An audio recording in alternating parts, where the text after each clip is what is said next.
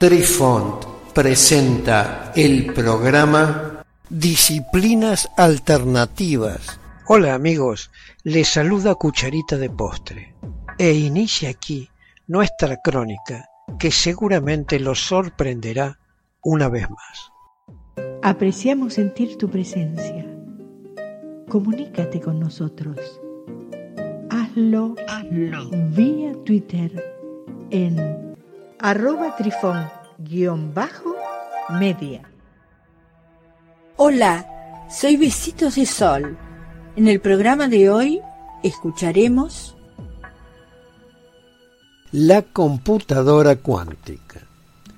Una vez resuelta la paradoja, los físicos están trabajando duro para desarrollar una computadora cuántica, una tecnología relacionada que procesa información utilizando átomos o partículas individuales en lugar de transitores.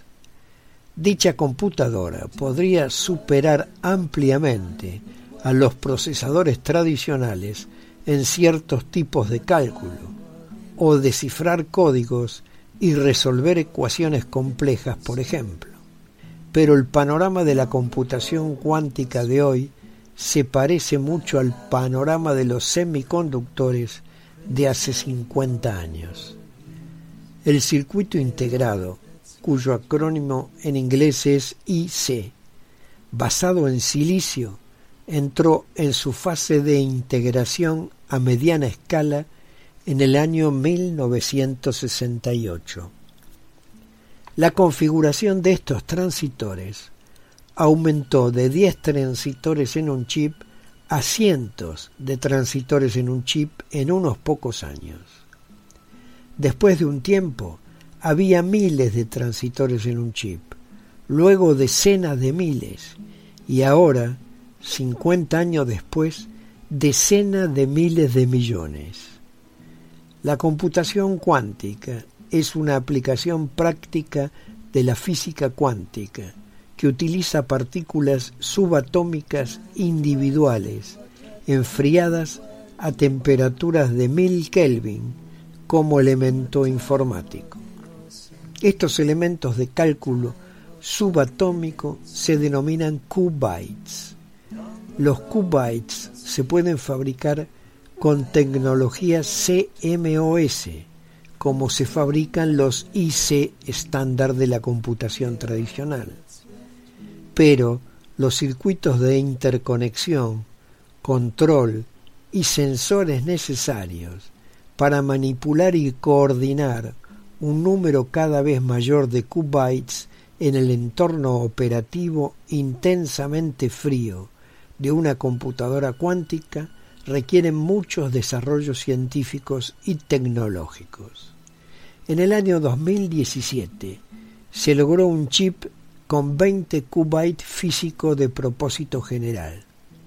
Pero Intel ha superado un hito clave en la carrera que emprendió junto con Google e IBM para crear sistemas de computación cuántica. Intel había seguido los pasos de otros fabricantes, creando chips de 7 y de 17 qubits. Pero en el año 2018, sin duda alguna, lo que la destaca de sus competidores es la obtención del nuevo chip de 49 qubits, llamado Tangle Lake.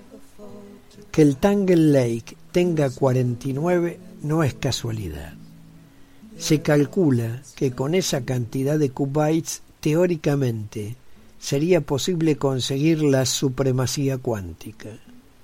Es decir, que la computación cuántica comienza a superar los límites prácticos de la computadora clásica más modernas en algunos años.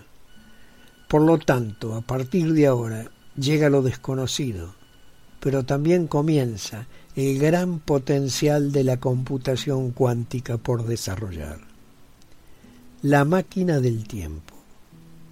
La noticia la ofreció el Instituto de Física y Tecnología de Moscú el 13 de marzo del año 2019. Investigadores del Instituto de Física y Tecnología se unieron a colegas de los Estados Unidos y Suiza y devolvieron el estado de una computadora cuántica una fracción de segundo hacia el pasado. También calcularon la probabilidad de que un electrón en el espacio interestelar vacío regrese espontáneamente a su pasado reciente. El estudio se publica en el apartado de informe científico del Instituto bajo el título original de Arrow of Time and its Reversal on IBM Quantum Computer, siendo sus autores J. B. Lesovic, A. Sadovsky, M. V. Suslov, V. Lebedev y V. M. Binokur. Este estudio agrupa una serie de artículos sobre la posibilidad de violar la segunda ley de la termodinámica. Esta ley está estrechamente relacionada con la noción de la flecha del tiempo, que postula la dirección del tiempo en una sola dirección del pasado al futuro. Así lo afirma el autor principal del estudio, Gordey B. Lesovic, quien dirige el Laboratorio de Física de la Tecnología de la Información Cuántica en el MIPT, describiendo además las sucesivas etapas del trabajo. Dice Lesovic, comenzamos describiendo una llamada máquina de movimiento perpetuo local del segundo tipo. Luego publicamos un documento que analiza la violación de la segunda ley a través de un dispositivo llamado demonio de Maxwell. El artículo más reciente aborda el mismo problema desde un tercer ángulo. Hemos creado artificialmente un estado que evoluciona en una dirección opuesta a la de la flecha termodinámica del tiempo. La segunda ley de la termodinámica dice que en un sistema aislado, la entropía, que es el grado de desorden o aleatoriedad de un sistema, nunca disminuye, lo que hace que el futuro pueda ser diferente del pasado.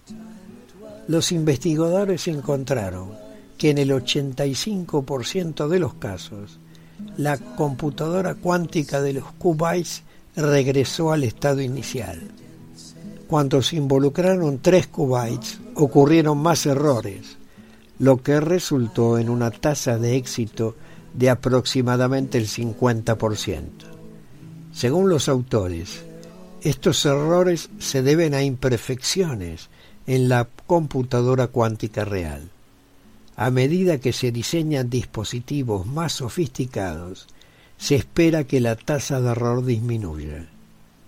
Curiosamente, el algoritmo de inversión del tiempo en sí mismo podría resultar útil para hacer que las computadoras cuánticas sean más precisas.